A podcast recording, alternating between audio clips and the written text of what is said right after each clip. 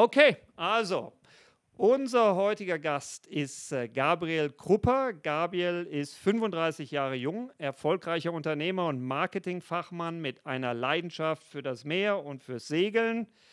Gabriel ist, wenn ich das richtig gelesen habe, Gründer von vier Unternehmen und das letzte ist die Gründung der Crew Spirit GmbH.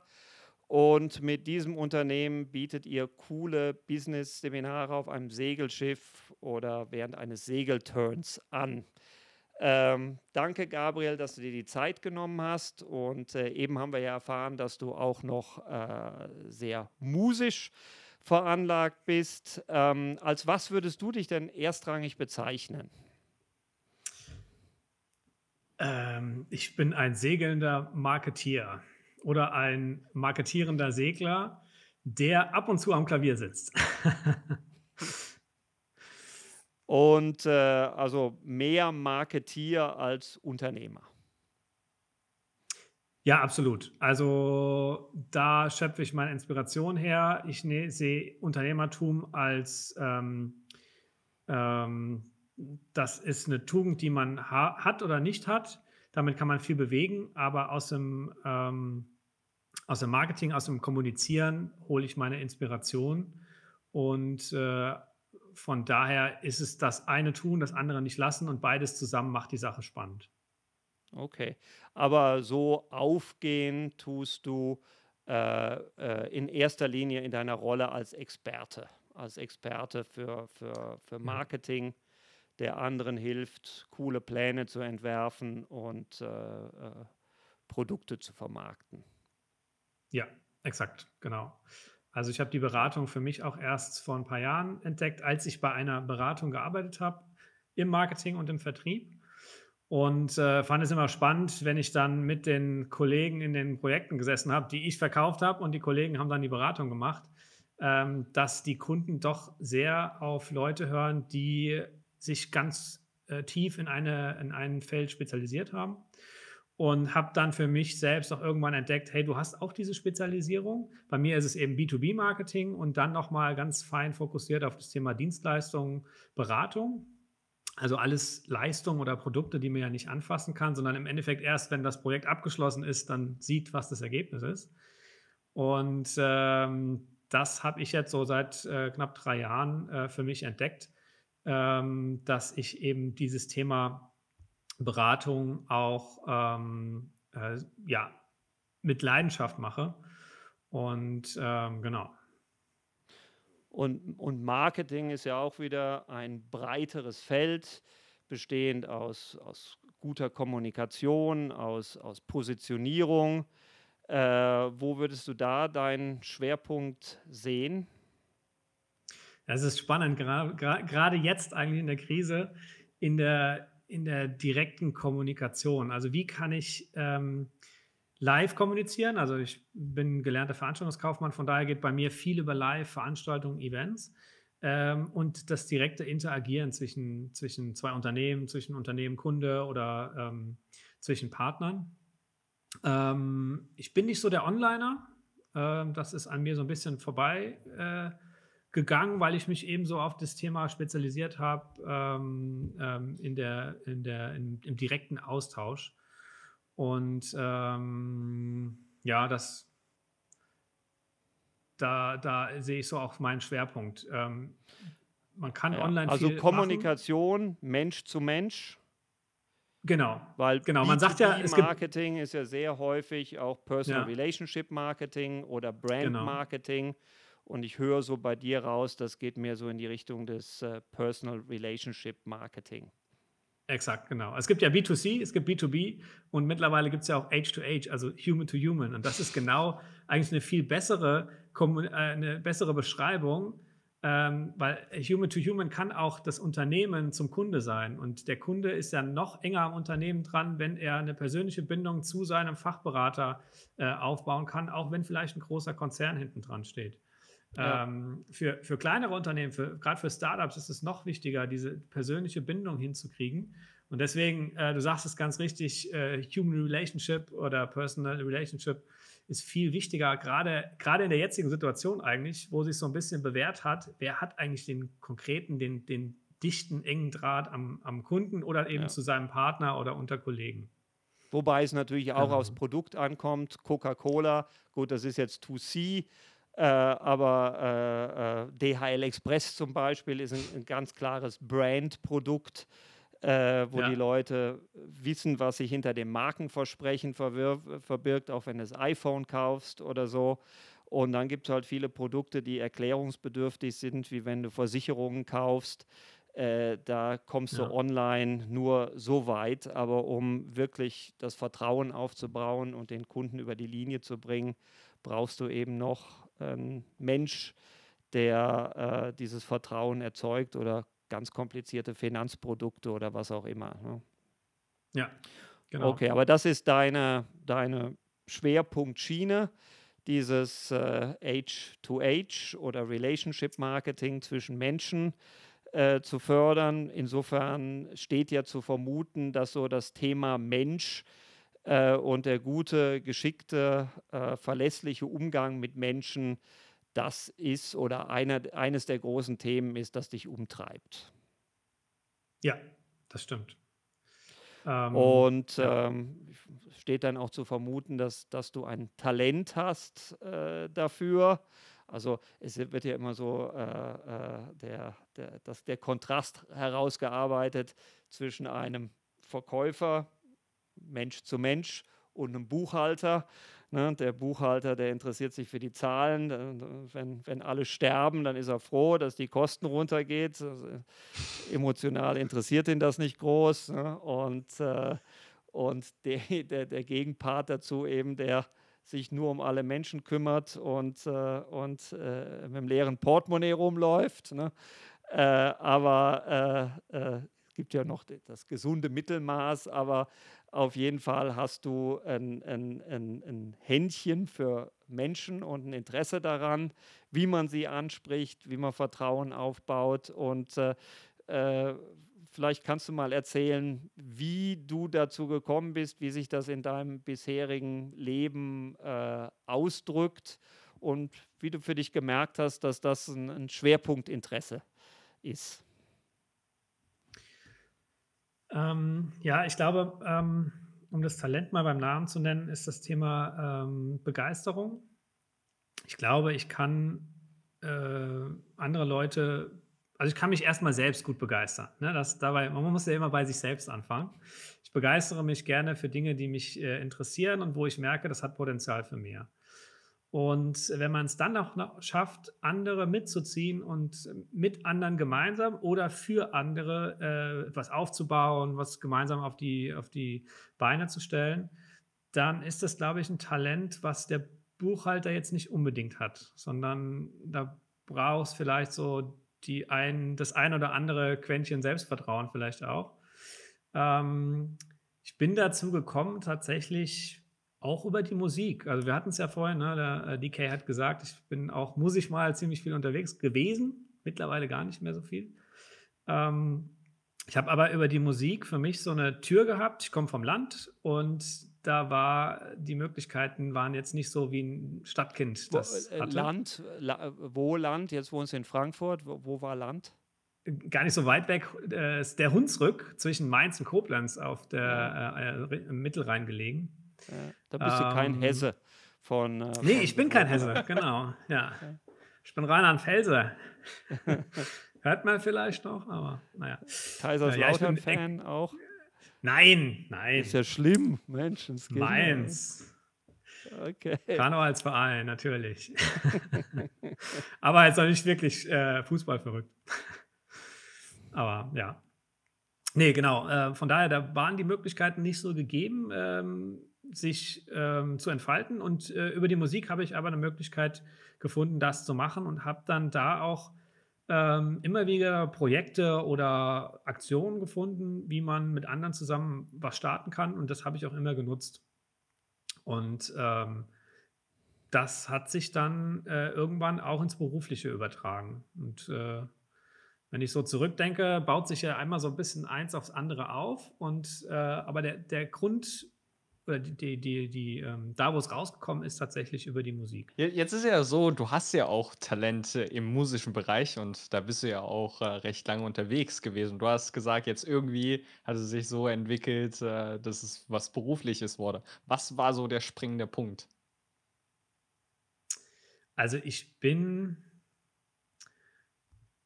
über die Musik, weil ich da viel unterwegs war, auch im, im kirchlichen Bereich, habe viel in, in, Jugendbands gespielt oder Jugendprojekte äh, aufgebaut. Und dann habe ich über ähm, ein Praktikum, was ich gemacht habe, gemerkt, okay, äh, du kannst auch eigentlich ganz gut organisieren, also Projekte aufstellen und einigermaßen strukturiert vorgehen, wie man so ein Ding aufzieht, was ist zu beachten, mit wem musst du sprechen und so weiter. Und ähm, daraus hat sich dann entwickelt, dass ich irgendwann die Ausbildung zum Veranstaltungskaufmann gemacht hat, habe, ähm, was dann mit der Musik gar nichts mehr zu tun hat. Natürlich bei Veranstaltungen hat man immer einen, einen Part dabei, was Musik heißt. Ähm, aber das hatte dann eben nichts mehr mit dem zu tun, was ich vorher gemacht habe, sondern da ging es dann wirklich um das reine Organisieren ähm, und Managen von Projekten. Also das war so der, der Schwenk in, der, in dem Praktikum habe ich festgestellt, da ist irgendwas, was du gut kannst und in, in der Ausbildung habe ich es dann eben ähm, ja, gelernt, wie man sowas macht. Aber zu dem Zeitpunkt warst du ja quasi talentierter in Musik als in Veranstaltungen, oder? Siehst du es auch so? Äh, ja, das stimmt. Ja. Ja. Aber du hast trotzdem dich für das entschieden, wo am Anfang quasi noch weniger Talente oder wo das sich noch nicht wirklich entwickelt hat. Was war so die Motivation dahinter? Ja, die, ich habe dann relativ schnell auch äh, entdeckt, ähm, also ich bin nicht der Musiker, der sich jetzt hinsetzt, drei Stunden am Tag und die Noten runterspielt. Ich möchte Musik machen, äh, weil ich da eine Leidenschaft spüre und weil ich da Emotionen habe und äh, weil mir Musik auch einfach Spaß macht. Deswegen habe ich mich auch irgendwann, ähm, ich hatte Musikleistung auch im Abitur, äh, dagegen entschieden, Musik zu studieren oder irgendwas beruflich mit Musik zu machen, weil ich irgendwann festgestellt habe, du kannst zwar ein Talent dafür haben, aber du kommst an einem bestimmten Punkt nicht weiter, wenn du dich jetzt nicht auf den Hosenboden setzt und lernst. Dann musst du, dann hast du, ist aber die Gefahr größer, dass das dir eventuell irgendwann nicht mehr Spaß macht, weil du eben diesen, diese Arbeit machen musst. Und da habe ich für mich gesagt, nee, ich möchte, also ich spiele Klavier äh, oder habe viel Klavier gespielt. Ich möchte das für mich einfach so als äh, Ventil oder Spaßfaktor behalten, aber eben nicht Klavier spielen müssen, sondern ich möchte immer Klavier spielen wollen, weil es mir Spaß macht. Und dann habe ich auch irgendwann gemerkt, okay, ähm, um wirklich wirklich gut zu sein und, und, und Musik wirklich auch äh, dann, wie gesagt, beruflich zu machen, da gehört noch ganz äh, ziemlich viel anderes dazu. Und dann habe ich irgendwann gesagt, nee, okay, Hobby ja, aber nicht Beruf. Hm. Und was okay. waren so deine ersten Steine, die du quasi da gesetzt hast, deine ersten Erfolge? Im Beruf war das so, dass ich in der Agentur, in der ich gelernt habe, relativ schnell eigene Projekte machen konnte und dann auch ne, das ist, ähm, wenn man den, den Azubis oder, oder jemandem, der eine Ausbildung macht, eben die Möglichkeit gibt, sich auch selbst auszuprobieren, eigene Projekte zu machen, dann kann man sich auch austoben äh, und austesten. Und das hat immer gut funktioniert. Also ähm, ich habe mich auch relativ schnell nach der Ausbildung äh, selbstständig gemacht und auch da haben die Projekte von der Konzeption her gut funktioniert. Nicht immer, aber ähm, das waren so die, die ersten Momente, wo ich gemerkt habe, okay, das, das äh, kann in, diesem, in diese Richtung gehen. Okay, also dann fassen wir mal zusammen. Also so eine Grundleidenschaft äh, ist vorhanden. Du begeisterst dich gerne und entwickelst daraus Power, ja. äh, Musik, dann ein, äh, ein, ein, ein Talent fürs Organisieren, Menschen zusammenbringen. Wahrscheinlich war es auch du, der, der so initiiert hat, eine Band zu gründen und solche Sachen. Könnte ich mir genau. vorstellen. äh, und dann Nicht nur eine. mehrere. Äh, dann eine, eine, Ausbildung zum Veranstaltungskaufmann, was ja liegt ja nahe, ja, wenn, man, wenn man gerne organisiert. Events gemacht. Genau. Ähm, während der Ausbildung hattest du viele Freude und äh, das ist auch sehr erfolgreich verlaufen.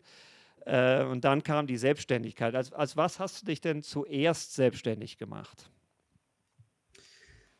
Äh, mit einer klar, also na klar, also Solo-Selbstständiger mit einer Eventagentur beziehungsweise Querstrich Künstlerbetreuung. Ne? Mhm. Da kommt wieder die Musik ins Spiel. Ähm, das habe ich in der Agentur, in der ich äh, die Ausbildung fertig gemacht habe, auch tatsächlich äh, zeitlang mitgemacht.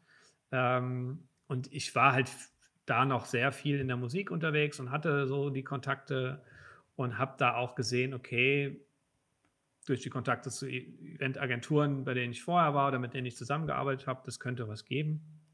Und äh, habe mich dann in dem, dem Bereich auch selbstständig gemacht. Ähm, habe aber nicht nur, also ich habe zwar auch ein, ein oder zwei große Kulturevents gemacht, aber ich habe dann auch zwei Datenschutztagungen organisiert, weil mhm. jemand dazu eine Idee hatte und ich habe quasi das Konzept dann dazu aufgestellt und äh, das Ganze auch veranstaltet. Also es ging dann auch relativ schnell in den, in den Business-Bereich. Ähm, aber genau, also ja, so klassische, klassische Agentur, die äh, Konzepte aufstellt, aber eben auch dann das Eventmanagement macht. Wie alt warst du da, als du dich selbstständig gemacht hast, das erste Mal? Zu jung. also im, im, im, Nachklapp jetzt aus der jetzigen Perspektive, oder das weiß ich schon seit ein paar Jahren, ich war zu jung. Ich habe äh, Anfang 2008 meine Ausbildung fertig gemacht und ähm, war eigentlich auch gesettelt in der Agentur damals ähm, und habe relativ nach einem halben Jahr, also im Sommer 2008, habe ich mich dann selbstständig gemacht. Jetzt wird jeder denken, 2008, da war doch was. Mitten in der Krise. Und ähm, da hatte ich noch nicht so diesen Weitblick, auch mal nach rechts und links zu gucken, was passiert denn eigentlich gerade in der Wirtschaft, was könnte das auf die Märkte oder auf die, die Budgets der Kunden auswirken? Oder wie könnte sich diese Krise auswirken? Und habe auch äh, viele Fehler gemacht, die in jemand mit einem etwas gesättel gesättelterem Alter vielleicht nicht macht. Äh, aber ich muss da, ja, so 24, 23, 24 muss ich da gewesen sein. Was waren das denn für Fehler? Was das für Fehler waren? Ähm, dass ähm, äh, äh die fehlende Menschenkenntnis, also nicht ganz fehlende Menschenkenntnis, aber ähm, so eine gewisse, so ein, so ein, gewisses hinter den Menschen gucken. Also ne, man guckt ja nur jemandem vor den Kopf, aber manchmal muss man ihm auch hinter den Kopf gucken können und so ein bisschen gucken, was ist das für ein Typ, mit dem ich da jetzt zusammenarbeiten will? Passt das eigentlich? Äh, bin ich da vielleicht nur sehr, also da auch wieder zu sehr von der Idee begeistert und äh, oder von dem Typen begeistert, aber ich habe noch nicht so, ich kenne ihn noch nicht so lange oder kenne sie noch nicht so lange. Hm, da habe ich so meine Erfahrungen gemacht. Und auf der anderen Seite auch das rein kaufmännische, also teilweise zu spät die Reißleine gezogen und dann zu viel Geld verbrannt. verbrannt. Ähm, ja, das waren so die, die Hauptfehler in der, in der Anfangszeit. Würdest du jetzt sagen, dass es an dem zu jungen Alter lag, äh, oder würdest du jetzt im Nachhinein nochmal zum selben Zeitpunkt gründen? Ich würde das genau wieder so machen, sonst wäre ich nicht an diesem Punkt, an dem ich jetzt heute bin. Ähm, also ich bin keiner, der zurückschaut und sagt, ah, hättest du mal, weil das, das geht nicht, das ist auch eine Diskussion, die ist irrelevant, du kannst die Vergangenheit nicht ändern. Äh, man kann halt nur daraus lernen. Äh, manche Fehler macht man immer wieder. Das ist halt einfach so, man bleibt halt doch so in der, in der Person drin, ähm, die man ist. Ähm, ich würde es, ich würde, wenn ich damals mein heutiges Ich so über meine äh, Schulter äh, hätte, dann würde ich da vielleicht sagen, so, Moment, denk mal nach das, ich habe mich selbstständig gemacht ohne großes Mentoring. Ich hatte keinen, der mir da irgendwie was vorgemacht oder mit dem ich hinterherlaufen konnte. Das würde ich anders machen, dass man einfach jemanden hat, den man immer wieder fragt, hey, ich habe das so und so vor, wie denkst du das? Ich hatte damals kein gutes, ähm, kein gutes Freundenetzwerk, also auch so beste Kumpel. Das ist, war bei mir nach der Schule, waren die alle eigentlich weg und man ist ja so seine eigenen Wege gegangen das hat mir vielleicht ein bisschen äh, gefehlt damals. Die habe ich erst danach gefunden. Heute habe ich das, kann ich jederzeit äh, zwei, drei Leute fragen. Und ähm, aber damals hat mir so ein bisschen, ja, so, so, so ein Mentor oder so jemand äh, gefehlt, der vielleicht ein Vorbild ist, der das, der die Fehler auch schon mal gemacht hat, wo die ich dann hätte nicht machen müssen. Ne? Aber so ist es halt eine Erfahrung, so habe ich sie halt gemacht und kann vielleicht dadurch andere äh, dafür begeistern, sie nicht zu tun. Ne, das ist, äh, äh also äh, da kommt man überhaupt nicht drum herum. Also und je früher man die Fehler macht, desto besser. Äh, ja. ist, ist, ist, ist sonnenklar, dass wenn man sich mit 24, 23 selbstständig macht, dass, dass man da äh, mal daneben langt. Äh, es ist aber trotzdem natürlich äh, äh, sehr selten und in gewisser Weise außerordentlich, sich überhaupt für diesen Schritt zu entschließen. Also auch mhm. schon zu entschließen, nicht zu studieren, nachdem man das Abitur gemacht hat. Ja, ähm, und das zeugt ja auch von ein bisschen Action-Orientierung. Und, äh, und dann eben sich sehr schnell äh, selbstständig zu machen. Und das ist, da bin ich jetzt sehr neugierig, was da der Treiber ist, äh, für sich so einen Weg zu wählen? Ähm, ja, also erstmal vielleicht zu dem Thema nicht direkt studieren. Ich bin meinen Eltern heilfroh, äh, ich bin heilfroh, dass meine Eltern da keinen Weg vorgegeben haben, sondern immer gesagt haben, du kannst das machen oder du kannst das machen. Mein Vater war Berufsschullehrer und ähm, der hat immer gesagt, wenn du noch nicht so richtig weißt, was du machst, mach doch erst eine Ausbildung. Dann stehst du erstmal im Beruf, du verdienst dein eigenes Geld, du kannst dir eine eigene Wohnung leisten ähm, und du erlebst erstmal, wie ist das so in der Arbeitswelt. Und wenn du dann feststellst, hey, mich interessiert das eine oder das andere, dann kannst du immer noch, du kannst immer noch danach was draufsetzen. Und so war es tatsächlich auch. Ich habe mein Studium erst 2014, als ich dann schon äh, einen ersten Sohn hatte, dann angefangen, weil ich dann auch das Gefühl hatte, okay, jetzt vielleicht ist dann doch ganz gut, auf den IHK-Kaufmannstitel dann nochmal was draufzusetzen und habe dann nochmal ein Abendstudium an der VWA angefangen. Also deswegen, da bin ich meinem Vater sehr dankbar, der da so die treibende Kraft war, eben nicht die treibende Kraft zu sein. Ich kenne das von anderen, die, wo so ein bisschen der Weg vorgezeichnet wurde. Die sind auch ihren Weg dann erfolgreich in diesen Beruf gegangen, den die Eltern vielleicht hatten. Sei es Zahnarzt oder sei es Unternehmer auch, ne, wo, der, wo der Vater auch schon Unternehmen hatte. Ähm, aber äh, ich konnte das im Endeffekt, ich konnte mich erstmal ausprobieren. Äh, ähm, ich war ja vor meiner Ausbildung, äh, ich habe einen sehr bunten Lebenslauf, ich war vor meiner Ausbildung erstmal ein halbes Jahr Matrose auf dem Segelschiff, weil mich das einfach interessiert hat, äh, diesen Job. Und ähm, habe ähm, schon vor dem Abitur äh, meine Ausbildungsstelle bei einem Orgelbauer äh, festgehabt. Und da, die Zeit habe ich einfach über das, durch das Matrose-Sein überbrückt habe dann äh, den Orgelbau auch angefangen, hat ist ein spannender Beruf, tolles, ähm, tolles Umfeld, sehr traditionell natürlich, aber ich bin einfach nicht so sicher mit dem Umgang mit, mit, äh, mit äh, ja, schnell drehenden Werkzeugen. Oder auch, äh, ich habe Höhenangst äh, in, in geschlossenen Räumen und das ist bei der Orgel natürlich nicht so förderlich.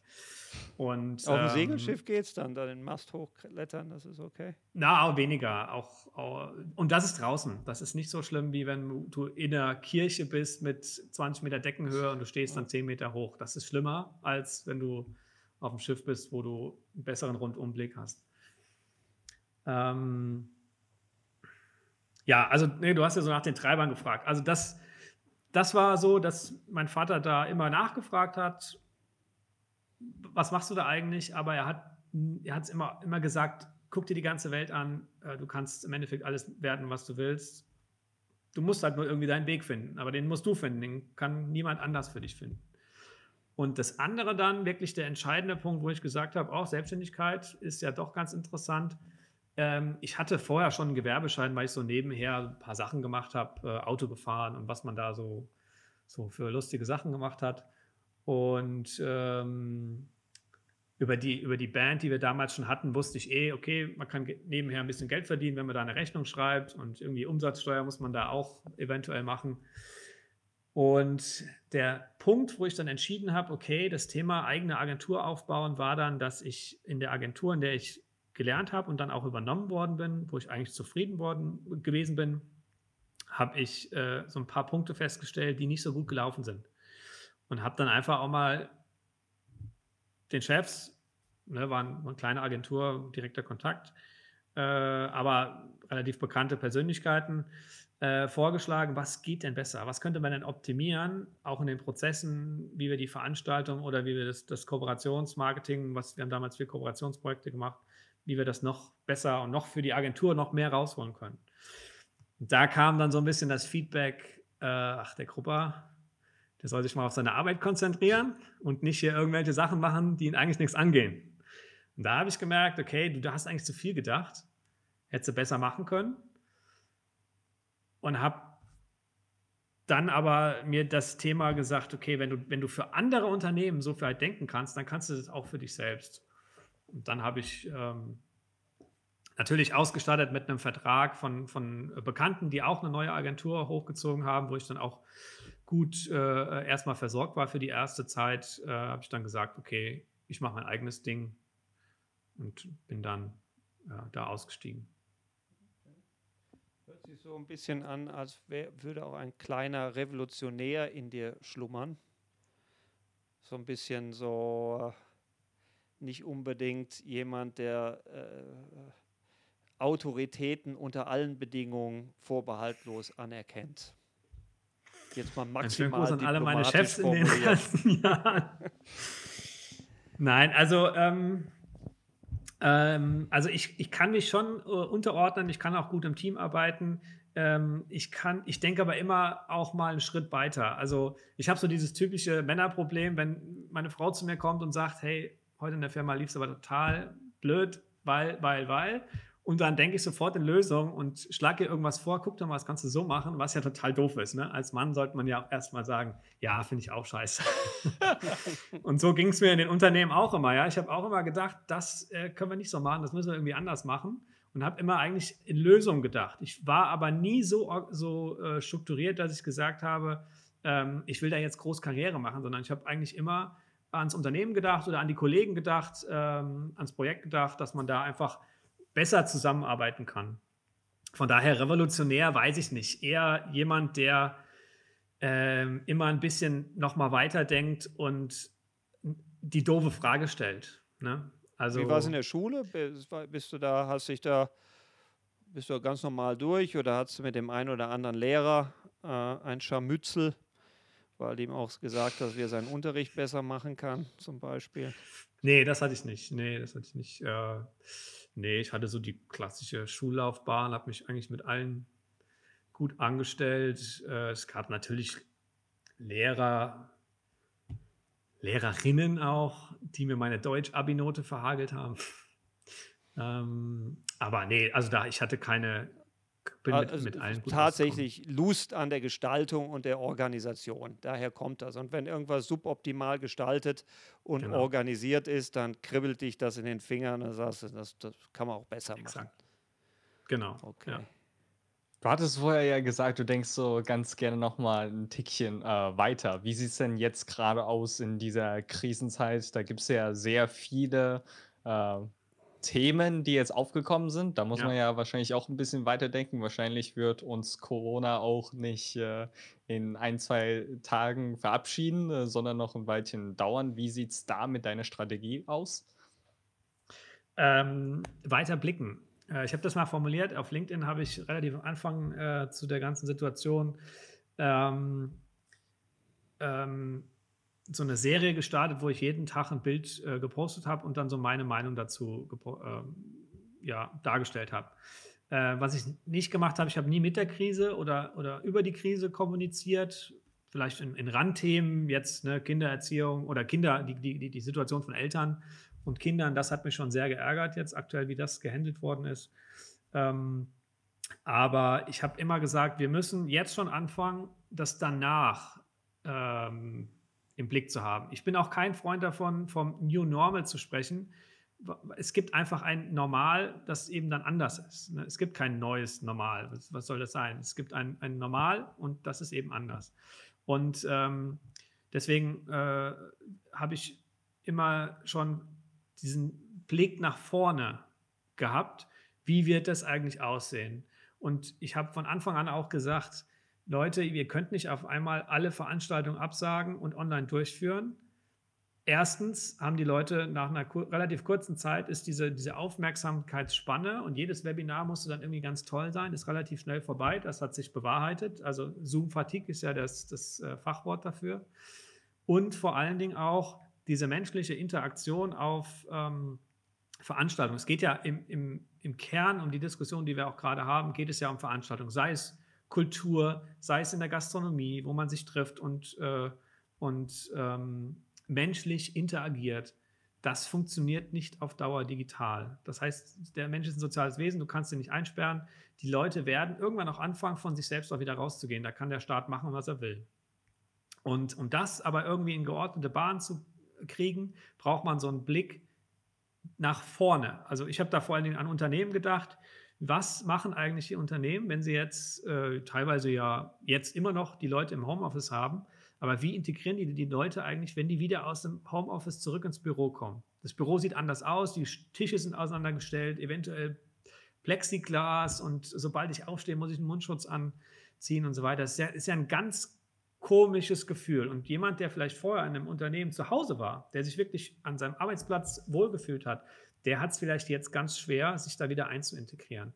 Und über so Sachen äh, mache ich mir da Gedanken, wie man das hinkriegt mit den Unternehmen oder die Unternehmen dabei zu unterstützen, da wieder ähm, gemeinsam mit den Mitarbeitern und den Teams äh, diesen Weg ins, ins ins Normal, was eben jetzt anders ist, dann äh, reinzustarten. Mhm. Jetzt bist du ja vor allem in Live-Veranstaltungen unterwegs und äh, willst es ja auch äh, vor allem gestalten. Aber in dieser Corona-Zeit, wenn sowas auch nochmal wiederkommt, äh, fällt dir da ein Riesenteil von Umsatz einfach raus. Und äh, so schnell lässt sich ja über Online, äh, wo du jetzt gesagt hast, Meinung verteilen, auch nicht so Umsatz einfach kreieren. Was ist so dein Lösungsansatz dabei? Hm. Hm, das ist eine gute Frage, die du in einem Eventmann stellst. äh, und ähm, es gibt zwei Dimensionen. Stellvertretend vielleicht für die Eventbranche muss man sagen, wir haben einen großen Fehler gemacht. Wir haben zu schnell Eventformate wie Messen, Konferenzen, Tagungen bis hin zum Meeting äh, zu schnell digitalisiert. Das war erstmal gut, dass wir diese Technik jetzt beherrschen und können. Und äh, wir haben aber zu schnell das Ganze kostenlos gemacht. Das heißt, wir kommen so ein bisschen in die Situation, dass äh, einzelne Veranstalter sich eventuell obsolet gemacht haben, weil sie ein Angebot, was vorher richtig viel Geld gekostet hat, so, eine, so eine, ein Ticket für eine Tagung hat vorher richtig Kohle gekostet. Und jetzt auf einmal haben sie es kostenlos gemacht, obwohl ich natürlich etwas weniger Kosten für die Location und Catering und rundum habe, aber um so ein, ein, ordentliches Streaming hinzubekommen und die Lizenz für die, das Portal, über das das läuft und so weiter zu bezahlen, ich habe doch trotzdem Kosten. Warum mache ich das kostenlos? Äh, das, das hat mich von Anfang an gestört.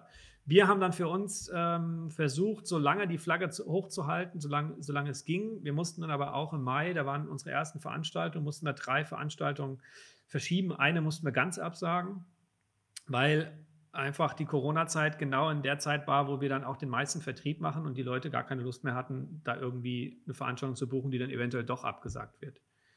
Wir haben dann den, Verlust, äh, den Versuch gemacht, eine Veranstaltung, jedenfalls die Inhalte zu digital äh, zu bringen, haben die genau die gleichen Zeitpunkte genommen, über fünf Tage verteilt, wie wir sie äh, an Bord geplant hätten. Und äh, das Ergebnis daraus, enttäuscht mich heute noch, oder was heißt enttäuscht, aber das beschäftigt mich heute noch, weil es nämlich überhaupt nicht erfolgreich war. Wir haben einen Preis dafür genommen. Natürlich die Teilnehmer, die auf der Veranstaltung angemeldet waren, die waren natürlich eingeladen. Aber wir haben das auch nach außen nochmal ähm, kommuniziert und versucht, dadurch noch ein bisschen Zusatzumsatz zu machen. Das ist ja so, was willst du sonst machen? Ja? Es hat aber nicht funktioniert. Wir hatten eine Buchung für 25 Euro mit insgesamt neun Sessions, komplett unterschiedlich. Vom Get-Together mit einem Gin Tonic abends bis mittags über eine Online-Plattform virtuelles Segeln zu machen, bis hin zu richtig knackigen Keynotes oder Workshops, wo es ums Business geht. Business Model Canvas, Kreativmethode und so weiter. Deswegen, wir haben es versucht. Vielleicht haben wir es nicht genug versucht. Vielleicht haben wir auch noch nicht die Reichweite. Wir sind natürlich auch ein Startup, was es erst seit anderthalb Jahren knapp gibt. Ähm, aber wir sind vielleicht auch zu spät gewesen, weil das wäre vielleicht ganz am Anfang interessant gewesen. Ähm, ja, das ist auch das große Problem, was die gesamte Event, sagen wir mal, Kreativbranche ja hat, dass ähm, du einfach, dass du nicht einfach die Inhalte digitalisieren kannst. Wenn du vor einem Jahr schon äh, wüsstest, dass jetzt äh, Corona käme, was hättest du so anders gemacht, ganz konkret, damit äh, du ganz äh, easy oder halb so easy über diese Krise kommst? Kann, gebe ich die Frage zurück. Was hättest du gemacht? Kann man nicht sagen. Mit dieser, also es wurden ja, man, ich habe schon damit gerechnet, dass wir ähm, 2020 in Rezession laufen, weil die Anzeichen dafür wirtschaftlich ja schon da waren. Ne? Also Europa oder Deutschland als einziges stabiles Land in Europa, äh, Italien, Spanien stehen so ein bisschen von der, von der Finanzstruktur auf der Kippe. Aber äh, das wäre jetzt auch niemals in diesen desaströsen Ausmaßen äh, ähm, gekommen, wie wir das jetzt erlebt haben. Diese Situation, wie wir sie jetzt haben, äh, hat selbst mein Vater nicht erlebt. Der ist 37 geboren, der ist als kleines Kind aus äh, Schlesien geflüchtet. Und er sagt mir heute, oder auch meine Mutter, die Nachkriegskind ist, eine, eine Ausgangssperre, die wir so faktisch nicht hatten, aber also eine Kontaktbeschränkung haben wir noch nie erlebt. Und ähm, deswegen kannst du diese die Frage nicht beantworten. Rezession seit, äh, seit den äh, 30er Jahren. Seit Beginn der Aufzeichnungen. Des letzten Jahrhunderts. Ne?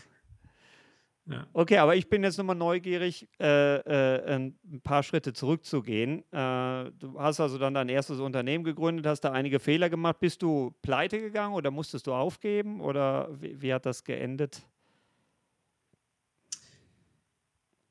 Ja, also, also konkret habe ich äh, ein Projekt gestartet, was ich einfach machen wollte, hatte ich einfach Bock drauf. Und zwar habe ich, um es kurz auszuführen und zu erklären, dass es doch sehr äh, sehr speziell war. Ähm, ich habe ein Symphonieorchester gefunden, immerhin 30 oder 35 Leute, habe die auf eine, vor eine Kinoleinwand in einem großen Kino in Mainz damals gepackt und habe ein ähm, Kulturprojekt äh, oder ein, ein, Konzept für ein Kulturprojekt äh, quasi realisiert, was Macho Meets Gentleman hieß. Es war die Verbindung zwischen dem Macho ähm, ähm, Don Giovanni und dem Gentleman James Bond. Damals kam ein neuer James Bond-Film raus und mir, mir, mir hat einfach diese, diese Kombination aus dem alten und dem neuen gefallen. Sowohl eben Don Giovanni als äh, alte Figur, ne, als Traditionsfigur und eben ähm, James Bond. Ich bin so ein kleiner James Bond-Fan. War das der erste, äh, erste mit äh, Craig Dingensbums da, den, den, den letzten? Nee, das war tatsächlich der zweite. Das, das war okay. ähm, Quantum äh, Solace. Also ein Quantum Trost. Ja. Und äh, der war leider nicht so gut. Nee, Kam vielleicht auch dazu. Ja. Der erste war natürlich der Knaller, ist auch mein Lieblingsbond äh, ähm, neben, den, neben den alten.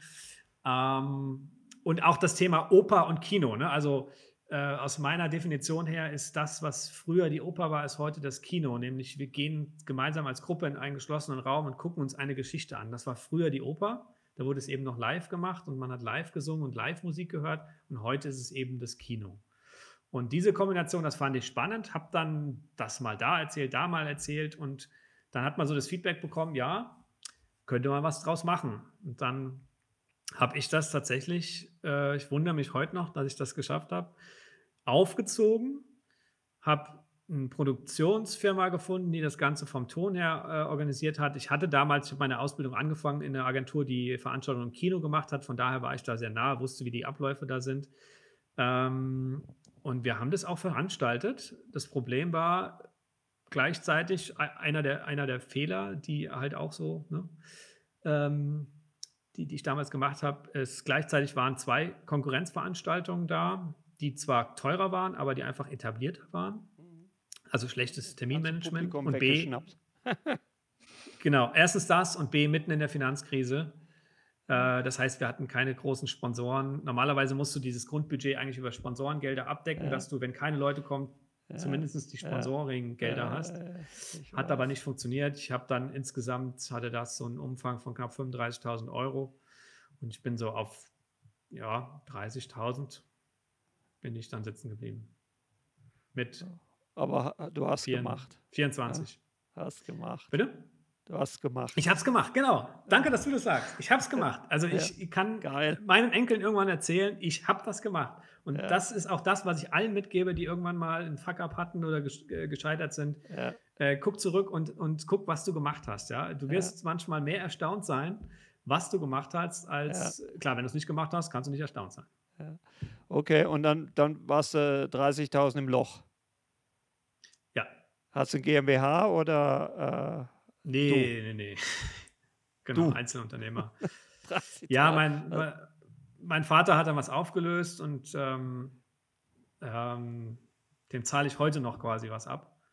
Okay. Äh, Es hat, es hat lang gedauert, das ist heute nur ein ganz kleiner Betrag noch, ähm, weil er auch irgendwann gesagt hat, komm, lass mal liegen. Aber es war eine Zeit lang, war es wirklich anstrengend. Was hat deine Mutter dazu gesagt? Die kam noch gar nicht vor. Ja, meine Mutter hat also in so beruflichen Sachen hat, ähm, ich bin eher ein Mutterkind. Ne? Es gibt ja Mutter- und Vaterkind. Ich erkenne das an meinen Kindern auch wieder.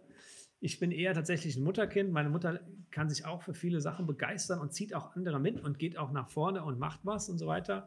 Aber die beruflichen Sachen, da hat dann eher, auch, auch das Finanzielle hat bei uns äh, in der Familie der, der ähm, mein Vater geregelt. Als Banklehrer war das quasi prädestiniert. Mhm. Meine Mutter könnte das auch, gar keine Frage, aber ähm, deswegen kamen so berufliche Sachen, hat meine Mama schon mal nachgefragt, aber der Ge Vater, der hat Geschwister dann hast du auch, um das noch ganz kurz abzudecken?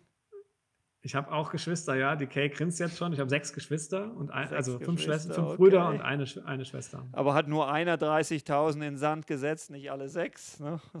Wäre das sonst teuer geworden für den armen Vater. Ja, tatsächlich. Ich bin da, ich bin auch der Einzige, der nicht, ähm, also der, der, der Unternehmer ähm, oder in die in Richtung Unternehmer gegangen ist oder auch immer noch ist. Äh, meine Schwester ist auch relativ bunt, was ihren, ihr Lebenslauf angeht, äh, lebt mittlerweile in China mit ihrem Mann und ihrer Familie. Ähm, war dazwischen in, in Jordanien und, und Kanada und also wirklich so eine Globetrotter-Familie, wo ich ganz stolz drauf bin, dass sie das äh, macht und schafft. Ähm, was nicht so meins tatsächlich ist, aber also sind wir zwei sind so ein bisschen die Verrückten, alle anderen haben eher so die klassischen Lebensläufe und tatsächlich ist auch einer Lehrer geworden. Okay. Aber äh, von den Sechsen bist du an welcher Stelle? Der fünfte. Der fünfte. Also von, okay. von den sieben. Von sieben Kindern. Von, von sieben Fünfte. der fünfte. Okay, okay, Ja. okay, okay. Ja, alright. Und dann äh, hat dein Vater hat dich, hat dir rausgeholfen. Und was war der nächste Schritt? Studium. Ähm, nee, tatsächlich nicht. Ich war, Das war erst weiter. 2014 das Studium. Da ist, ist ja noch viel Genau, Zeit. genau. Ich war weiter selbstständig. Ähm, dann bin ich einfach auf andere Projekte. Ich habe dann im, im, im Gastromarketing gearbeitet. Also ich habe äh, lokales Gastromarketing gemacht und da Veranstaltungen organisiert und ähm, da auch stabiles Geld auch verdient. Bin dann irgendwann angesprochen worden äh, von einem Bekannten, ähm, der auch aus der Gastro kam, also den ich als, als Barmann kennengelernt habe, der dann sich aber selbstständig gemacht hat im, im schönen Bereich der Finanzberatung. Du hast es ja vorhin auch äh, erwähnt. Ähm, und bin dann tatsächlich äh, 2010 in die, in die Finanzberatung äh, gewechselt, in den bösen Strukturvertrieb. Drückerkolonne. Was? Nee, das gar nicht, weil wir, äh, also die, die Geschäftsstelle ähm, hatte sich schon spezialisiert aufs Thema B2B, also ähm, Beratung Okay. von Unternehmen Ne? Okay. äh, was mir auch äh, gut gefallen hat vom Konzept her, sonst hätte ich da nie mitgemacht. Äh, habe auch gutes Geld verdient, habe auch ähm, ähm, im, im Strukturvertrieb baut man ja auch Teams auf, habe da auch äh, mit spannenden Leuten zusammengearbeitet ähm, und äh, habe da auch spannende Erfahrungen gemacht. Also die Schule möchte ich nicht missen. Ja. Ähm, man lernt viel über Menschen, man lernt viel über Menschenführung, sich, äh, Selbstführung. Ähm, aber man lernt, man lernt auch Verkauf. so, was man vielleicht. Verkauf. ja, Verkauf natürlich. besseres. Verkaufstraining gibt es nicht. Ne? Genau. Wobei ich sage immer, das beste Verkaufstraining, das beste, die, die beste Verkaufstechnik ist immer authentisch bleiben. Also ähm, es gibt so die, es gibt ja die NLP-Master und so weiter. Ich merke das sofort, wenn jemand in seiner Schiene fährt. Und dann merke ich aber auch sofort, der ist jetzt nicht mehr in seiner persönlichen Schiene. Und dann, dann lieber ein, äh, in, in, in Schnitzer oder in pers eine persönliche Geschichte, als dass er noch das fünfte Mal den Jahrbogen macht ne? und nach dem siebten Mal Nein sich das Jahr abholt und so. Habe ich damals gelernt, ist nicht so mein Ding. Mhm. Ähm, obwohl ich Verkauf immer spannend fand. Und ähm, von daher war das ja eine spannende Zeit, auch mal eine ganz andere Zeit. Ähm, es gab dann einen ganz großen Break 2011, 12. Ähm, und Insider wissen, wer da der Auftraggeber war. Ähm, und dann ist auch die Geschäftsstelle auseinandergeflogen. Und das habe ich dann quasi für mich auch genutzt, mich mal am Markt umzusehen, was gibt es denn eigentlich so für Möglichkeiten mit dem, was ich jetzt kann, was ich jetzt gelernt habe. Und bin dann bei einer ähm, Einkaufsberatung angefangen, die in, äh, in schwangeren Vertretungen einen Marketing-Fachmann äh, gesucht haben, aber auch jemanden, der dann zukünftig auch den Vertrieb übernimmt. Und da war ich dann ganze viereinhalb, fünf Jahre. Also mal kurz nicht selbstständig. Mal kurz nicht selbstständig, genau. Okay. Wie, wie war das? Es war gut, also war eine spannende Firma. Ich musste mich in einen komplett neuen Bereich einarbeiten, Einkauf. Ähm, da auch ganz spannend, äh, die, die verschiedenen Strukturiertheiten von Menschen und Branchen kennenzulernen, dass ein Einkäufer ganz anders strukturiert ist. Ähm, also, ja, ist kein Vorurteil, aber so über alle gesagt ist es schon so ein bisschen so, dass der Einkäufer ein bisschen anders ist als ein Vertriebler oder als ein Marketer, ja, das, also ein Marketing, Marketingmensch. Ja, das war okay. spannend, äh, war natürlich eine, eine, gute Zeit, um mal auch finanziell wieder auf den Boden zu kommen. Äh, wir haben dann angefangen, auch ähm, äh, Familie zu gründen, weil dann einfach auch so ein bisschen das Thema Sicherheit da war. Und ähm, ja, war spannend, mit, mit guten Kollegen zusammengearbeitet, mit denen ich mich heute auch noch treffe, äh, gute Freundschaften entstanden und viel Wissen auch über, wie, gesagt, über das Thema Einkauf, aber auch über das Thema Beratung gelernt. Okay, und das Studium hast du neben dem Job hergemacht? Genau, da unser Ältester ist 2014 im Januar geboren und äh, im Herbst habe ich angefangen, an die Uni dreimal die Woche abends 18 bis 21 Uhr Okay, ja. war noch kurz eine Hochzeit dazwischen, trotz allem beruflichen. Die war vorher, wir haben, wir haben steueroptimiert geheiratet. Steueroptimiert geheiratet. Am 20.12.2013, ja. Und 2014 das war ein ganzer Webergrill, der da rauskam. War euer erster? 2014? Genau, 2014 ist äh, okay. Und äh, Anfang, Anfang Januar geboren.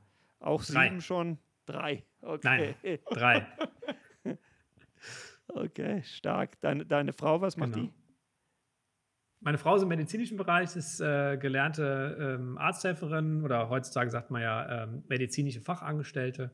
Ja. Ähm, erst in der Orthopädie, dann im, in der HNO bzw. Schönheitschirurgie, äh, hat viel im OP gestanden äh, und ist heute in der Zahnarztpraxis. Und im Studium, was war, was war so da für dich der erweckende Moment, der, der, das größte Takeaway? Äh, was du da noch zusätzlich gewonnen hast zu deiner bis zu dem Zeitpunkt doch schon sehr reichen und auch zumindest gemessen am, am, am deutschen Durchschnitt abenteuerlichen Erfahrung. Ähm, was, was war da nochmal der große Zugewinn für dich?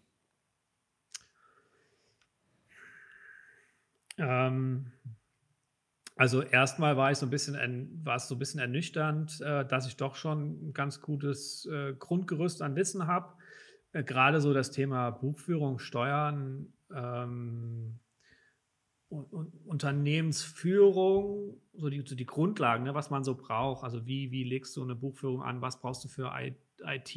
Was brauchst du für Tools? Wie, wie schreibst du einen Brief? Das war alles bei mir schon vorhanden und bei den, bei den äh, Kommilitonen noch gar nicht. Viele von denen waren allerdings tatsächlich auch direkt nach dem Abitur oder direkt nach der Viel Ausbildung jünger, dort. Ja viel jünger auch teilweise, ja. Ich war einer der Älteren. Ähm, und deswegen bin ich da relativ gut entspannt auch durch. Also ich musste nie groß lernen, außer für Wirtschaftsrecht. Da habe ich auch die schlechteste Note mit 3,3, was mich heute noch ärgert. Aber Wirtschaftsrecht, wer das mal gemacht hat, äh, äh, weiß, wie anstrengend das sein kann. Ähm, es wurde dann spannend äh, im, im letzten Semester. Also bei der VWA ist es ja so aufgebaut, dass du erst das Fachstudium machst mit dem Ökonom als Abschluss.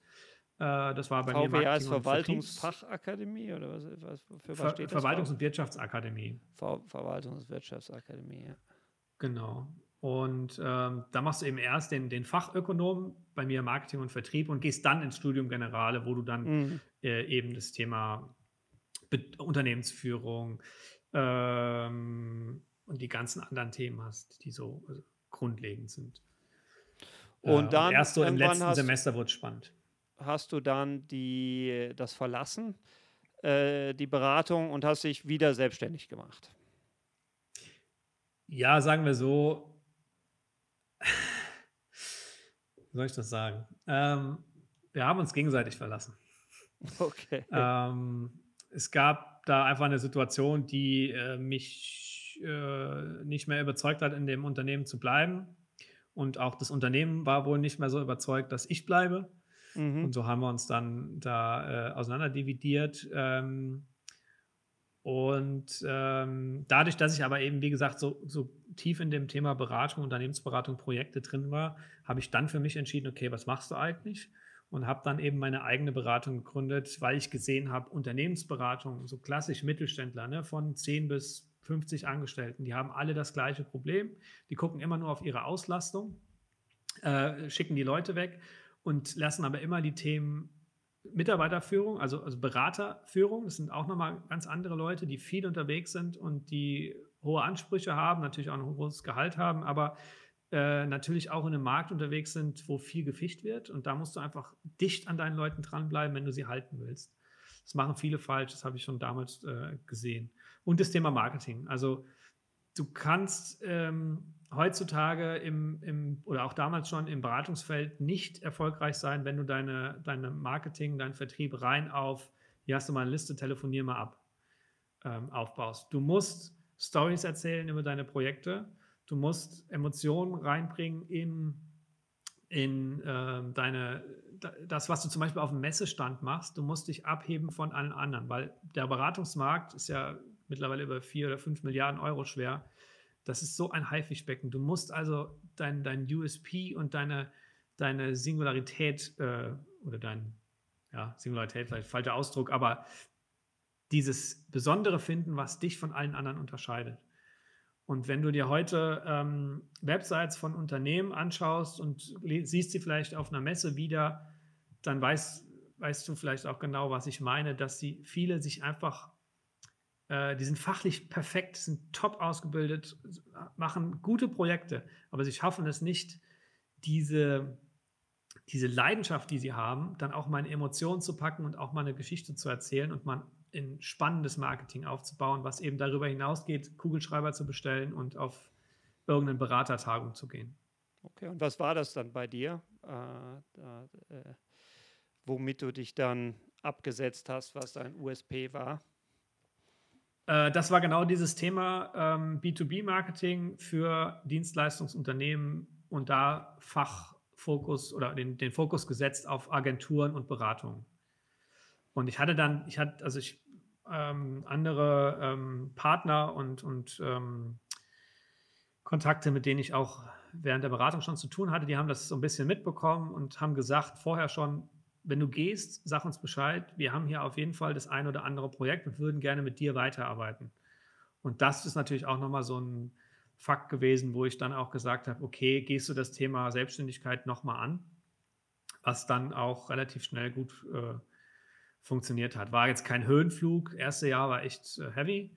Zweite Jahr war dann besser, aber ähm, ja, Okay, also kann man sagen, dass sich da über all deine Erfahrungen angefangen haben, von der Musik, von der Ausbildung zum Eventmanager, über deine erste Selbstständigkeit äh, und, äh, und der Anstellung in der Beratung und dem Studium so quasi die Synthese von all dem war, sich im Beratungsmarkt äh, einzurichten mit einer Fokussierung auf dieses äh, äh, Marketing für Serviceunternehmen und Beratungsunternehmen. Ja, vielleicht nicht von ganz von Anfang. Also ich hätte jetzt von ganz von Anfang an nicht gesagt, dass ich irgendwann mal Spaß daran habe, äh, quasi in drei verschiedenen Projekten oder bei drei verschiedenen Kunden gleichzeitig zu arbeiten und äh, auch gedanklich diesen, diesen Sprung immer hinzukriegen, dann in andere Projekte rein äh, zu gehen. Aber ich glaube, was sich so durchzieht, ist das Thema Begeisterung. Also ähm, ich habe auch ganz verschiedene Projekte gemacht, vom Aufbau von einer Akademie für, mit, einem, äh, äh Weiter, mit, mit, einem Weiterbildungsträger ähm, bis zu ja, Eventmanagement, Betreuung für, für, äh, für einen Konzern. Aber das Thema Begeisterung, also andere Leute zu interessieren für neue Wege, für, für den einen oder anderen neuen Ansatz ähm, vorzustellen, mitzuziehen und dann eben auch das Ganze aber auch äh, umzusetzen. Okay, und dann erzähl doch nochmal ganz kurz, wie es dann von, äh, von den Beraterjahren, das war dann was ab 2015 etwa, ne? 2017. Ab, ab 2017. Genau. Anfang, Anfang 2017. Das ist ja gar nicht so lange her, wie es dann zur, zur Gründung von der Crew Spirit äh, GmbH mhm. kam. Also zu dem, was du heute machst.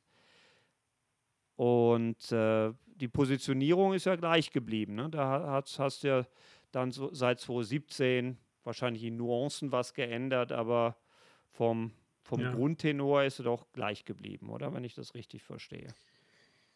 Also ich habe, äh, ich muss da vielleicht eine Runde vorher anfangen. Ähm, ich habe mich ja schon während dem Jahr, wo ich schon merkte, okay, das wird vielleicht nicht hier auf Dauer äh, gut gehen in der Firma, habe ich mich schon damit beschäftigt, okay, jetzt bist du wieder an einem Punkt, muss leider sagen, wieder an einem Punkt, wo du dich damit beschäftigen musst, was machst du weiter?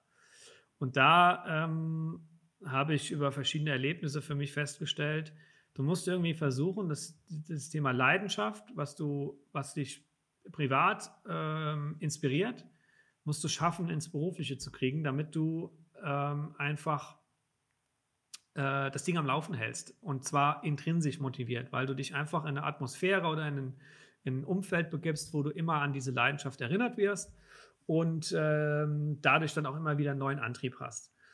Und das ist bei mir das Thema Segeln. Das kam bei mir so Mitte 2016 wieder raus, dass ich so gedacht habe, ja, hey, du, du warst mal Matrose auf dem Schiff und jetzt seit, bist du schon seit ein paar Jahren gar nicht mehr auf dem Segelschiff gewesen. Aber immer wenn ich darüber gesprochen habe und äh, erzählt habe und so, ne, dann, man kennt das, kennt ihr vielleicht von euch auch, dass dann sowas rauskommt, ne, und alle Leute sagen, hey, spannend, cool erzählt und so. Das habe ich bei mir selber gemerkt und habe mich einfach damit beschäftigt, wie kann ich denn das Thema Segeln im Speziellen oder Maritim in mein, beruflichen, in mein berufliches Umfeld dann äh, auch integrieren. Und ich habe es so gelöst, dass ich ähm, das Thema, wo ich mich fachlich drauf spezialisiert habe, ist ja Kooperationsmarketing und Event.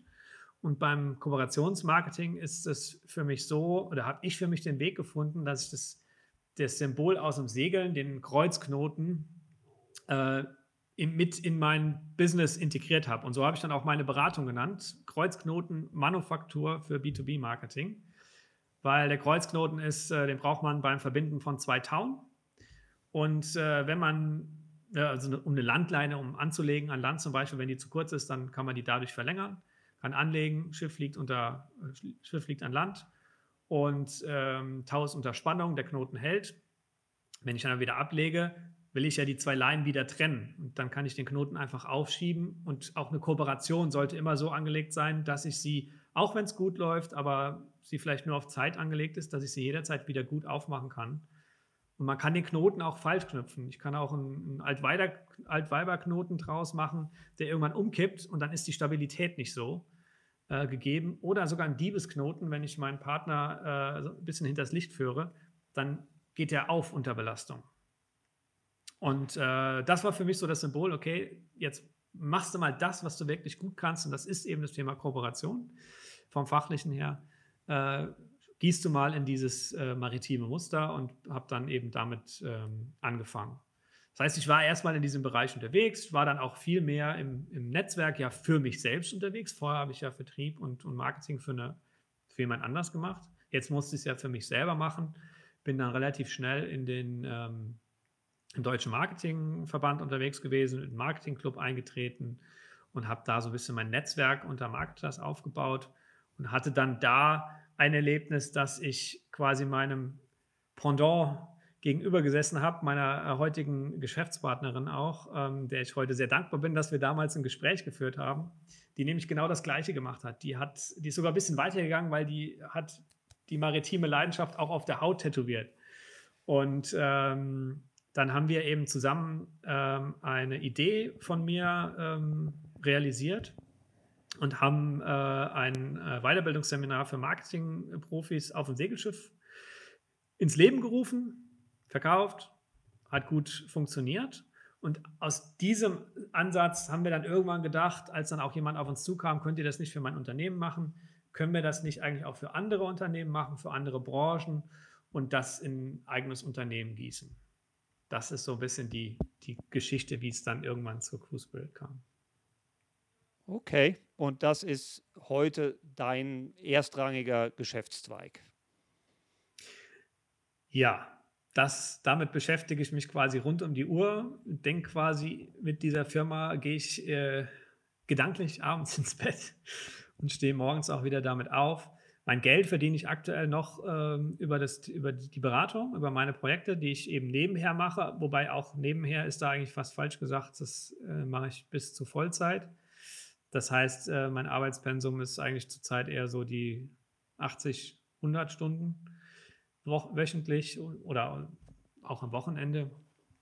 Ähm, aber ich möchte die Crew Spirit eben auch dahin kriegen, dass wir A, ein Team aufbauen können, was äh, hier auch ähm, spannende Events macht oder und ich dann auch eben irgendwann in näherer Zukunft dann auch davon leben kann und mir zumindest mal einen kleinen Unternehmerlohn auch auszahlen kann. Vielleicht mache ich noch nebenher Projekte, weil es Spaß macht, aber eben nicht mehr, weil, weil ich muss vielleicht. Okay, also ich wäre dann jetzt beim, bei, also super spannend, wär jetzt, ich wäre jetzt bei den, bei den Themen Marketing. Also dann, dann äh, gibst du uns vielleicht noch ein paar äh, gute Tipps oder den Hörern ein paar Tipps, wie du äh, heute marketingtechnisch vorgehst, um da deine Aktivitäten nach vorne zu bringen. Ähm, ja, ich glaube, grundlegend sollte man erstmal ähm, seine Leidenschaft äh, finden und seine Leidenschaft dann auch irgendwie kommunizieren. Äh, was auch gut ist, ist eine Vision zu haben, was mache ich eigentlich in zehn Jahren und auch mit dieser Vision auch zu kommunizieren, auch darüber zu sprechen. Ähm, aber ich glaube, wenn, wenn jemand äh, selbstständig ist und, und nicht so leidenschaftlich oder immer nur im Business-Thema denkt, dann ähm, kann das auch schnell mal nach hinten losgehen, dass man sagt, der ist, der, der erzählt mir nichts Neues, weil ich will jetzt nicht wissen, was das neueste fachliche Thema ist. Ich will was über dich erfahren. Und für mich ist eben das, das äh, Maritime oder das Segeln das Vehikel, wie ich das, was ich beruflich mache, auch gut erzählen kann. Das kann man genauso machen, wenn man nebenher malt und oder Musik macht. Ne? Äh, man kann viel über ein Hobby wenn man das ins Berufliche bringt und das eine Leidenschaft ist, kann man da viel kommunizieren. Ich, ich, wenn man mal so an die Leute denkt, die einen inspirieren, dann wird man relativ schnell feststellen, dass das so ein Aspekt ist, warum interessiere ich mich eigentlich für diesen Menschen, weil er mir eine spannende Geschichte erzählt hat, auch wenn er sie vielleicht immer wieder erzählt. Aber. Also Leidenschaft Kunden ist hauptsächlich. Was, was, für, was für Kanäle spricht er an? Ist das Mund-zu-Mund-Propaganda? Ist das äh, aktiver persönlicher Verkauf? Was macht ihr online? Ähm, wie seid ihr ja. da aufgestellt? Wie kriegt ihr euer, wenn jetzt hoffentlich Corona aufhört und Events wieder losgehen, wie kriegt ihr euer Schiff voll mit äh, Seminarteilnehmern?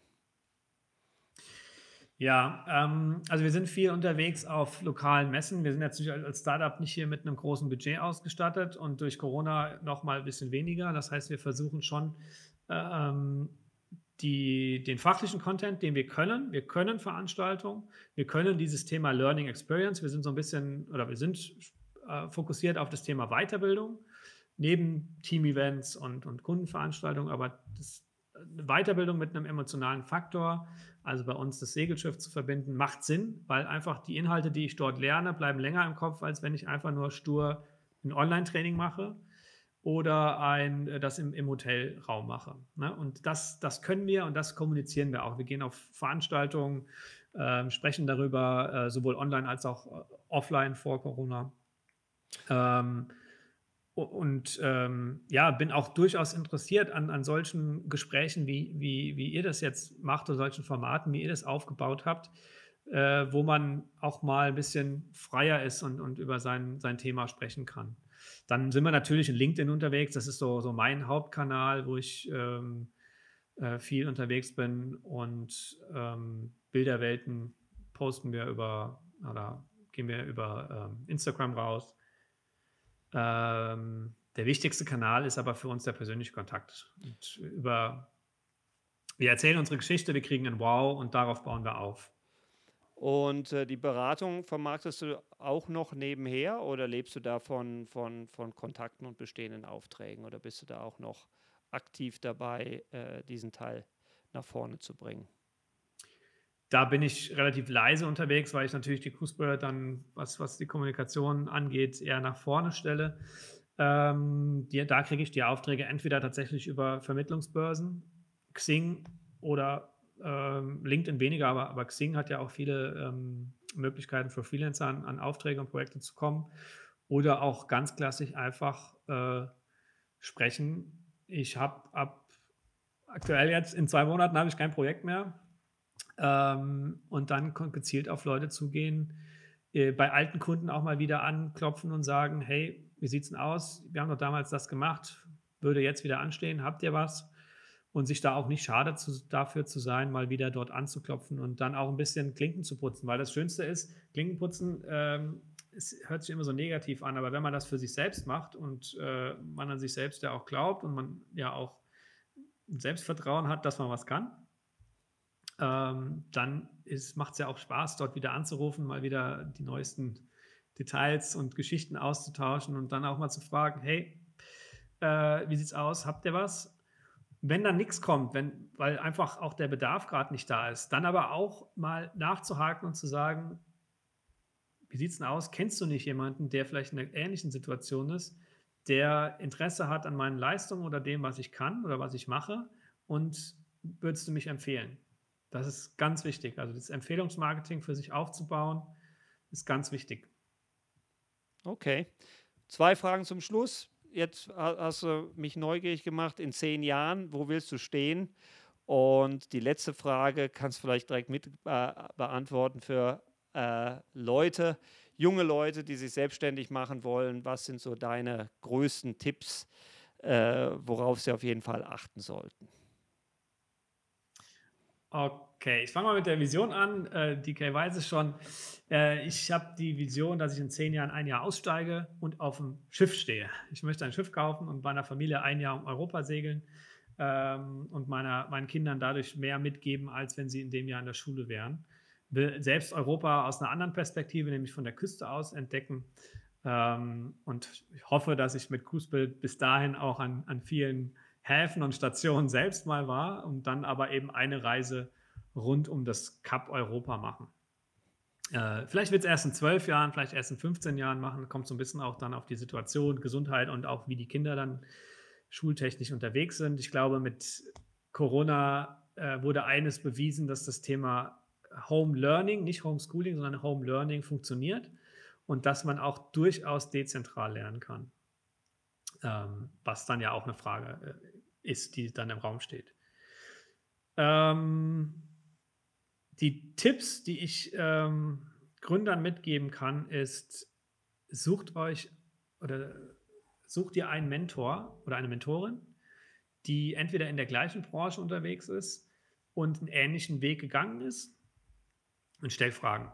Immer Fragen, Fragen, Fragen viel, äh, also man kann natürlich viele Bücher lesen, äh, das habe ich auch gemacht. Ähm, man muss sich irgendwann auch für so ein Modell entscheiden, wie man sein Business dann ähm, äh, aufsetzt. Bei mir ist das Business Model Canvas, mit dem ich sehr, sehr gut arbeiten kann und auch so neue Ideen mal ein bisschen skizzieren kann. Aber im Endeffekt kommt es doch immer darauf an, dass man jemanden hat, den man einfach mal fragen kann, ich habe das und das vor, wo siehst du da Fallstricke?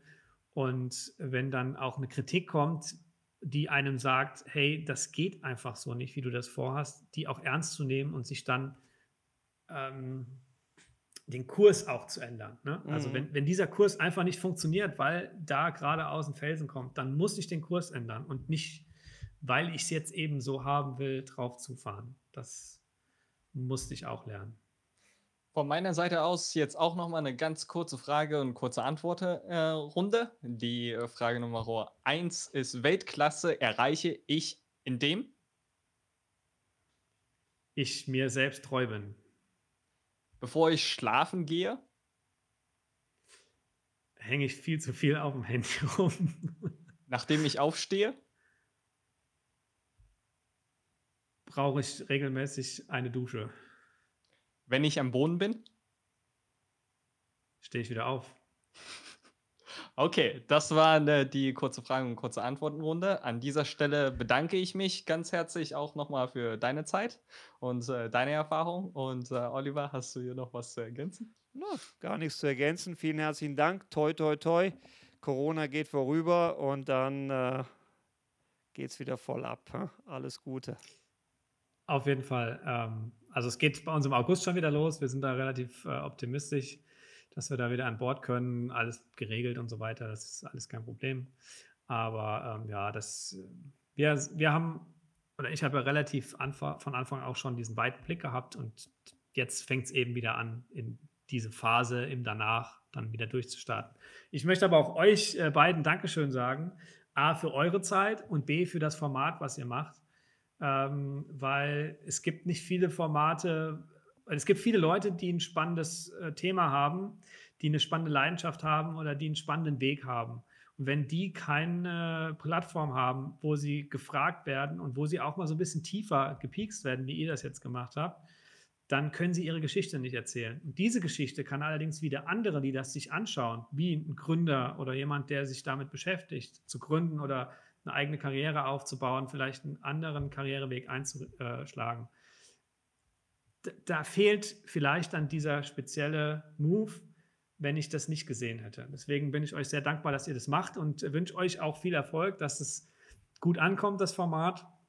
Und bin gespannt, wie es bei euch weitergeht. Ja, und Dankeschön. Alles klar. Wer Danke. jetzt interessiert ist an Segel oder auch an Marketing, äh, unten ist alles von dem Gabriel verlinkt äh, in den Show Notes äh, bei Podcast oder halt in YouTube Description Box. Ja, vielen Dank und bis dann. Ciao. Tschüss.